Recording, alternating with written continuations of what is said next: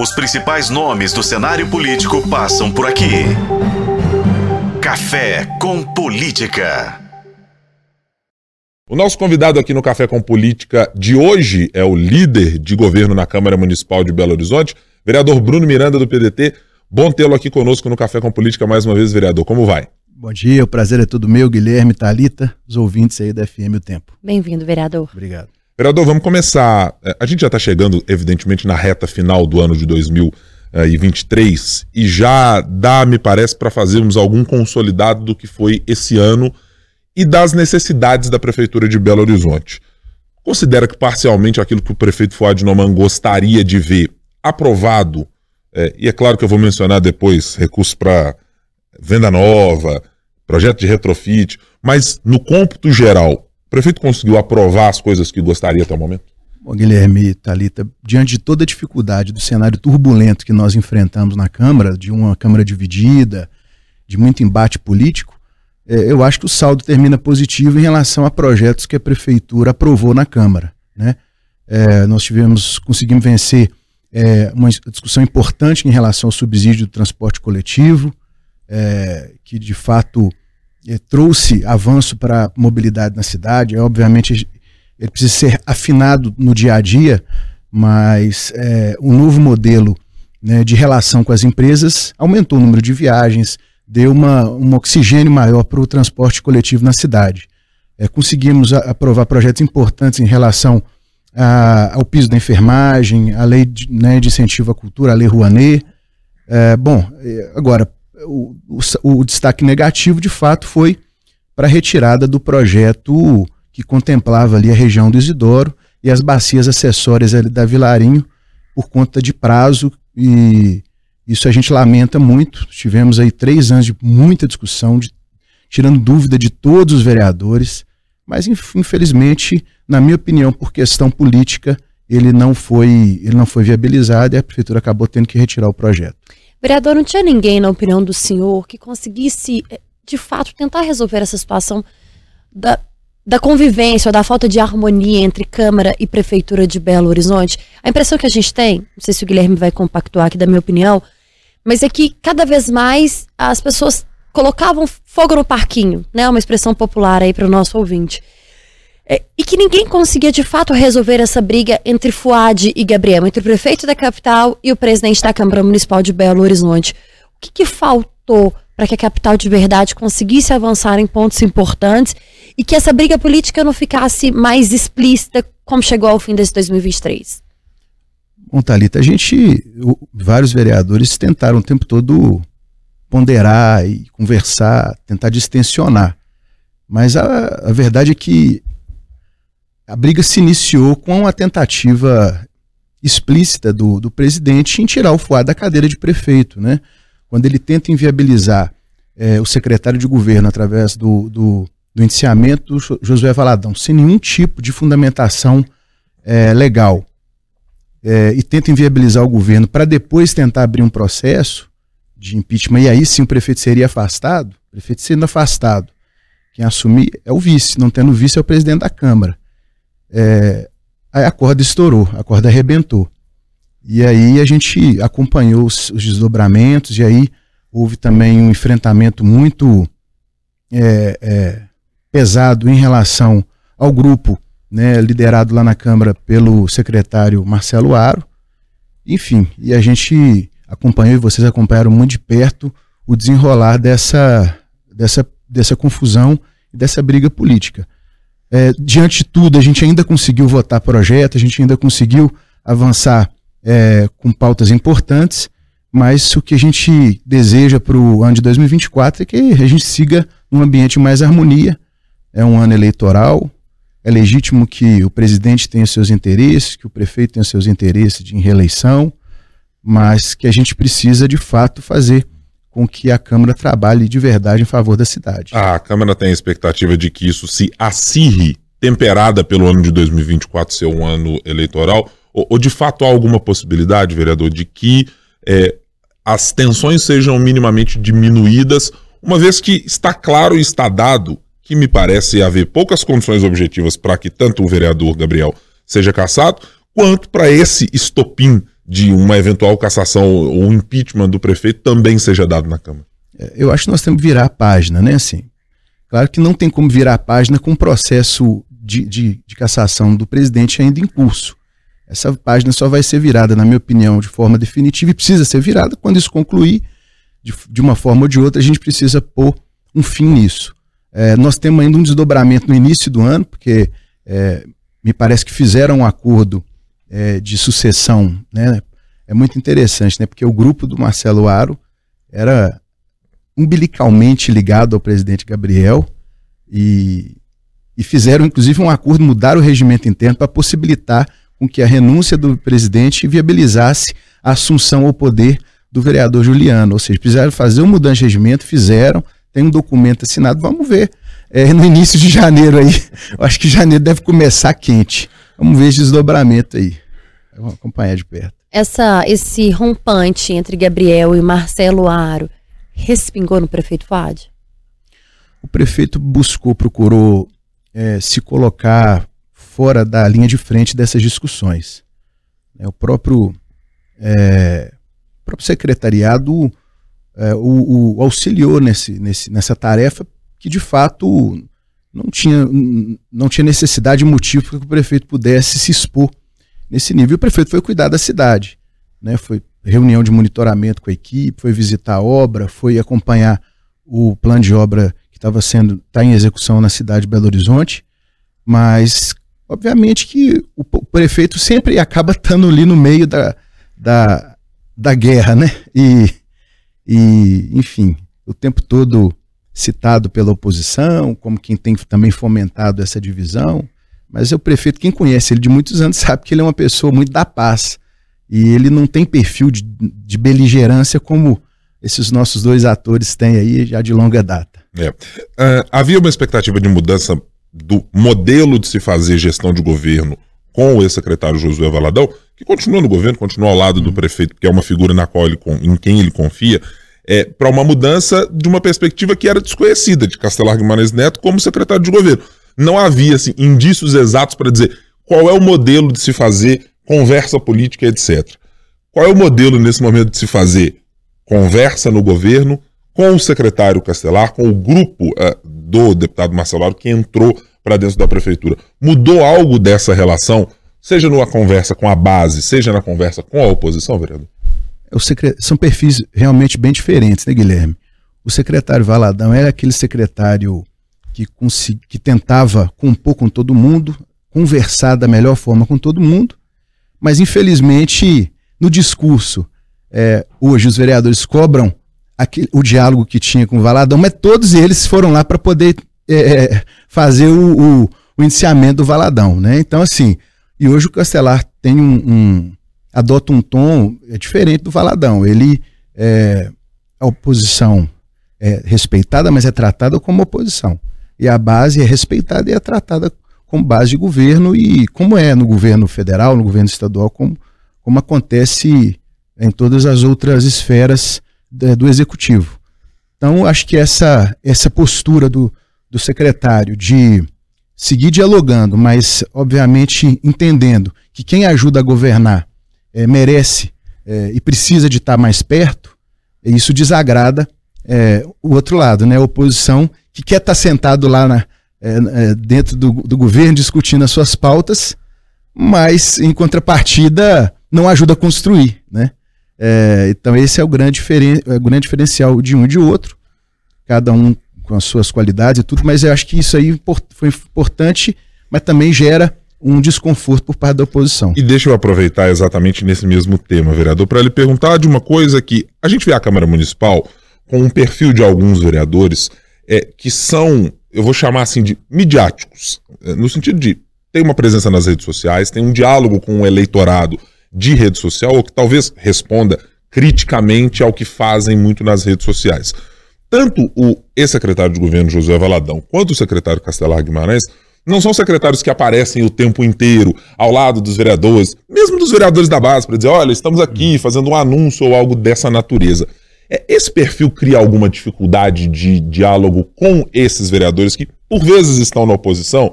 Eu vou mencionar um dos eventos que a gente teve nesse ano de 2023. O prefeito Fuad Noman, por exemplo, foi inaugurar uma determinada obra, tinha vereadora da oposição chegando lá, peraí que eu quero participar. Quer dizer, é, a construção desse diálogo tem algum ponto aí de inflexão por causa do perfil no secretariado de governo?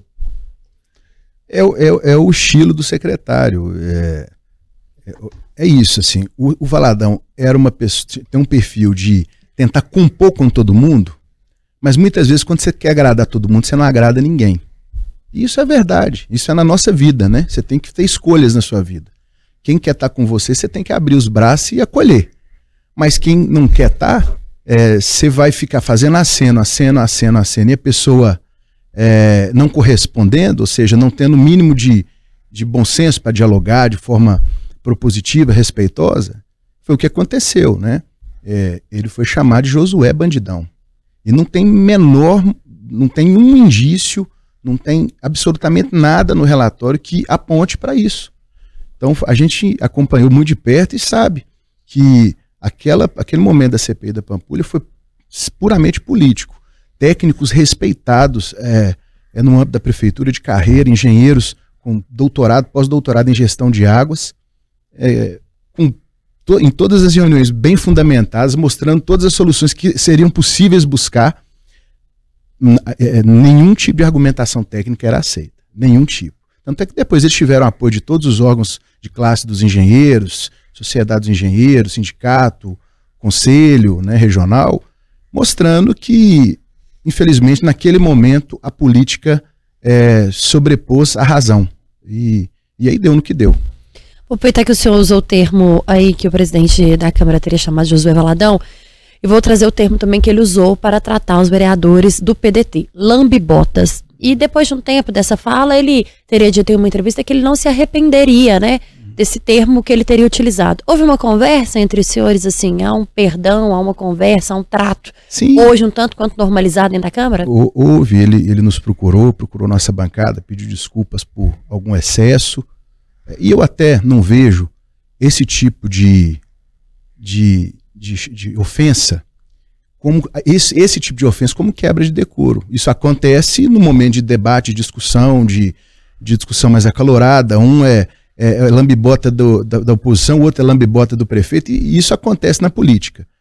É, agora, o que aconteceu foi que ele passou muito do limite em outras frentes, em outras críticas, em outras ações concretas com os nossos colegas. E aí a corda re, realmente arrebentou. Mas de, desse, desse episódio para cá, nós já conversamos algumas vezes, ele já, já se desculpou e eu também não tenho, é, eu não tenho problema nenhum pessoal em relação a ele. Eu só é, mostro para ele que é o seguinte, é difícil de confiar, sabe, numa pessoa que por tantas vezes deu sinais é, que os acordos estavam encaminhados para serem cumpridos, pautas e as coisas não caminhavam. Essa acho que é a grande dificuldade, inclusive, do próprio prefeito de sentar com ele, retomar uma agenda importante para a cidade. Falando em agenda importante da cidade, no começo da nossa conversa nós mencionamos o projeto de Isidora e os demais para as bacias é, de contenção de alagamentos na cidade. O que fazer? A partir do cenário que foi colocado mais uma vez dentro da Câmara. Não conseguiram um acordo, sempre surge o argumento por parte da oposição. Nós ouvimos aqui, por exemplo, alguns dos vereadores, o vereador Ciro Pereira, que teve por aqui, dizer: olha, nós não podemos dar um cheque em branco à prefeitura. E aí surge em outros momentos dizendo: olha, o prefeito está pedindo recurso, mas não diz exatamente para onde vai. Parece ser um discurso que se repete na oposição em uma situação com a qual a prefeitura também não consegue desatar o nó. Tem solução em 2024 para isso, vereador? Guilherme, o que esse tipo de, de discurso assim de cheque em branco, de que a prefeitura não sabe aonde vai aplicar o dinheiro, são argumentos muito rasos. A gente sabe muito bem que para fazer a captação de um recurso desse montante, com qualquer fundo de, de, financiamento, com qualquer agente financeiro, seja ele o BID, seja ele a Caixa, seja ele o Banco do Brasil, é, a, a, prefeitura simplesmente não manda um, um projeto de uma página e recebe o recurso. É preciso ser enviado para o sistema financeiro projetos, estudos que, que mostram a viabilidade, a necessidade de obras e intervenções do local. Depois que o recurso é aprovado na Câmara, o empréstimo, esse empréstimo ainda vai ser captado. Quando ele vem, a prefeitura ainda tem que contratar projeto executivo, contratar, ou, ou seja, e, e, o sistema financeiro, né, o, o, o, agente financeiro que faz o, o, o, o empréstimo do, desse, desse valor para a prefeitura, ele acompanha de muito perto a execução. Até porque é, esses organismos internacionais eles têm é, os recursos, mas muito focados né, é, em tra tratamento de fundo de vale, obras de urbanização. O prefeito e a prefeitura não pode pegar o dinheiro e fazer o que ela quer. Então, assim, é, é muito desconhecimento. Não sei se é desconhecimento ou também má vontade mesmo, né? É, e demonstra que é, o ambiente político, quando está ruim, quem perde de fato é a cidade. Qual é o tamanho do prejuízo na sua avaliação, vereador, que a cidade tem, considerando essa sua última fala, com não ter este projeto levado à frente? É correr o risco de ter dificuldades relacionadas à chuva mais do que existem, porque hoje a gente tem visto, num alinhamento com o governo do estado e a prefeitura, algumas possibilidades, até com prefeituras também da região metropolitana, possibilidades de que alguns desses projetos é, saiam do papel e você consiga, de alguma maneira, mitigar. Mas Belo Horizonte, em alguma região específica, corre um risco maior por não ter recursos assim, vereador? Guilherme, é, esse, esse recurso era fundamentalmente para as bacias acessórias da Vilarinha. É importante dizer que a obra grande da Vilarinha, a grande bacia, está sendo feita, já está bem encaminhada. Inclusive já está dando resultado positivo com as chuvas. Mas também que esse recurso ia para a urbanização da região do Isidoro, que é uma região que está consolidada. É, milhares de famílias estão morando ali parte desse recurso ia para criação de vias, avenidas, vias de acesso, né, para uma região que é a mais carente da cidade, que é a região norte. E, ou seja, esse, esse atraso que nós tivemos esse ano vai impactar eh, talvez mais 3, 4, 5 anos para que chegue né, de verdade obra de intervenção ali. É, mesmo que a prefeitura consiga renegociar com o BID um novo prazo, mesmo que a prefeitura consiga, é, junto ao, ao, governo federal, viabilizar o recurso do PAC para poder via, é, urbanizar a área do Isidoro, e, e, o encaminhamento parece que tem sido nesse sentido, é, o atraso e o prejuízo já está já tá consolidado. Vereador, a gente está chegando aí a 2024 e em 2024 tem eleição municipal. A gente tem recebido no Café com Política diversos nomes daqueles que são pré-candidatos à prefeitura de BH. É, como que o senhor avalia hoje a possibilidade de uma reeleição do prefeito Fuad, colocando aí os nomes que estão se colocando também nessa disputa? Eu acho que a, a cidade tem é, uma boa impressão da gestão do prefeito. Acho que as pesquisas mostram isso, que ele tem uma. Embora ele ainda seja uma figura menos conhecida, né? Ele, ele é um prefeito que sucedeu um, um, um cara que era muito conhecido, que era, que era o Calil, mas hoje ele tem já conseguido alcançar um nível de conhecimento bem maior do que aquele que ele tinha inicialmente. A cidade vê a gestão dele como bem avaliada, vê que a, as coisas estão caminhando, as obras estão acontecendo, é, e obviamente ele vai enfrentar eh, os adversários e o debate político para tentar a reeleição. E eu vejo com muito, muito, muito bons olhos. Acho que tem eleição tem que ter outros candidatos, outras visões de mundo, para que a gente possa também, a cidade possa também participar desse debate, participar dessa, desse processo de escolha e, e escolher o, o melhor aí para a nossa capital. O senhor já foi candidato ao Senado. Teria alguma possibilidade de ser um possível vice de FUAD? Não, não. Nós tivemos uma conversa muito muito franca com o prefeito. Eu tive com o presidente Lupe, né, presidente licenciado, e, e colocamos para ele de forma muito transparente a intenção do PDT em lançar a deputada Duda.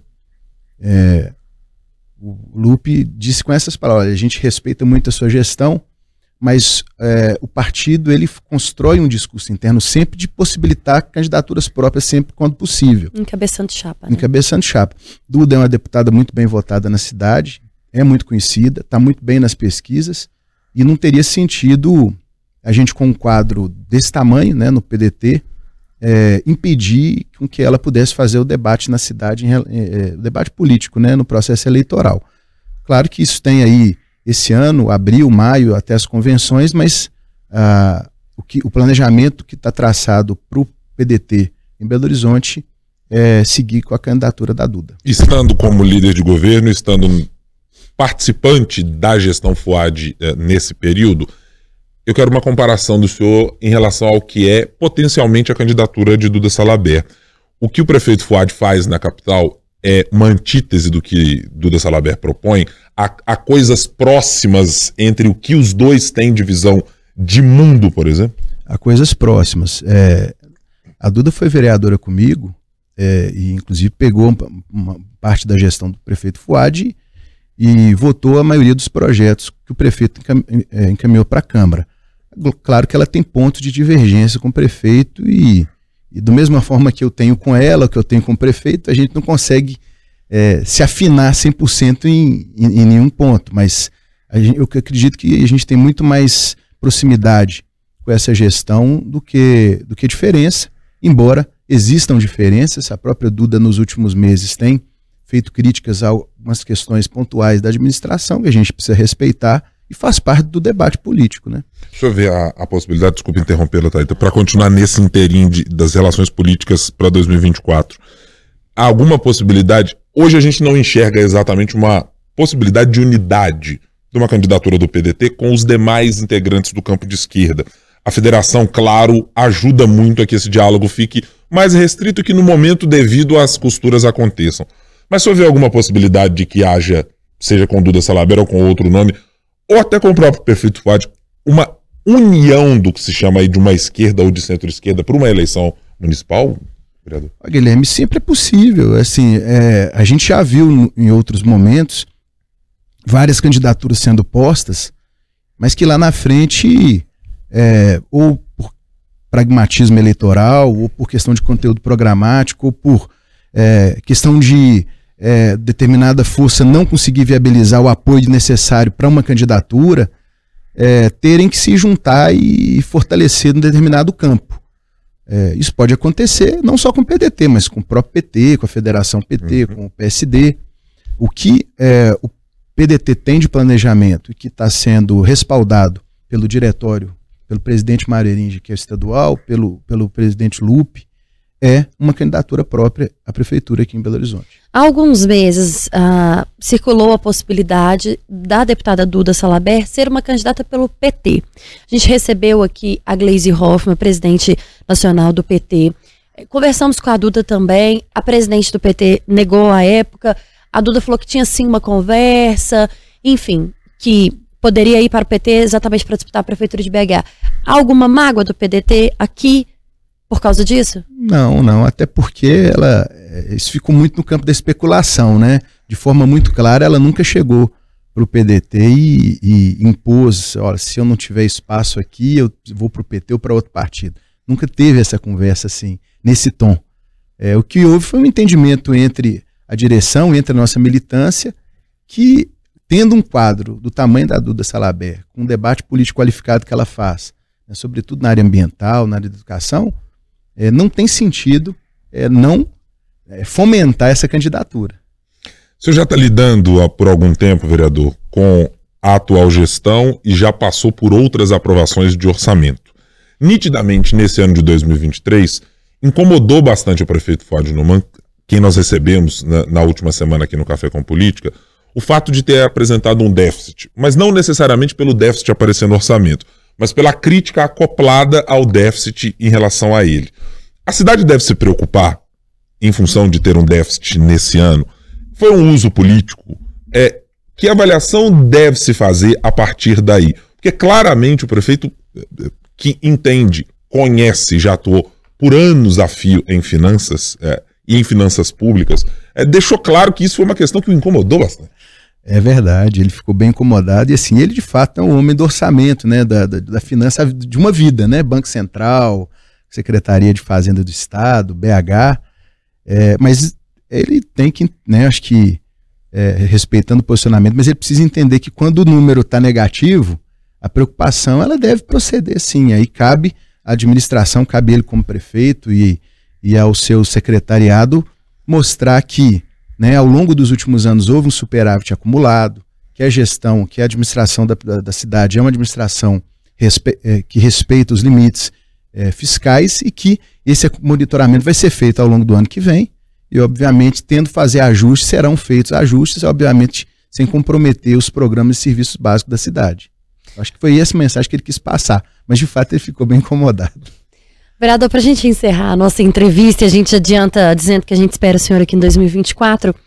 Qual que é a Câmara que o vereador Bruno Miranda, em relação à relação com a Prefeitura de Belo Horizonte, quer para o ano que vem? Acho que eu quero, que gostaria muito de pedir Papai do Céu, né, para desarmar os ânimos Pode pedir ali. Papai da- Noel também. Papai Noel, pode pedir Papai Noel também, estamos chegando próximo da data. mas que a Câmara seja uma Câmara é, mais desarmada, vamos dizer assim. É, acho que todos nós que e aí me coloco, me incluo junto com os outros colegas, que a gente consiga desarmar o espírito e tentar levar um ano de 2024 é, com mais serenidade, discutindo, debatendo quando precisar. É, de fato, a Câmara não, não é cartório para ficar homologando é, projeto do Poder Executivo e não tem problema nenhum em relação a isso. Mas que essa discussão seja feita com respeito aos colegas, aos pares, a- ao prefeito, porque aí a coisa caminha.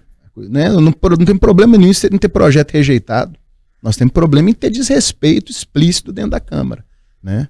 Atropelo, xingamento, é, sabe? Enfim, de toda natureza que realmente foi o que causou todo, todo esse problema lá hoje na, na Câmara de BH. Os jornalistas certamente vão pedir ao Papai Noel muita Câmara Municipal. Eu não vou fazer juízo de valor, não. Nós precisamos de muita Câmara Municipal, porque nós precisamos de notícias É para a população E muita prefeitura também. Prefeitura também. Por favor. Tá tudo certo. O trabalho legislativo e do executivo é importantíssimo para nós. Vereador Bruno Miranda, líder de governo do prefeito Fuad Noman na Câmara Municipal de Belo Horizonte. Muito obrigado mais uma vez por estar aqui conosco no café. Obrigado, Guilherme. Obrigado, Thalita. É um prazer sempre estar aqui com vocês.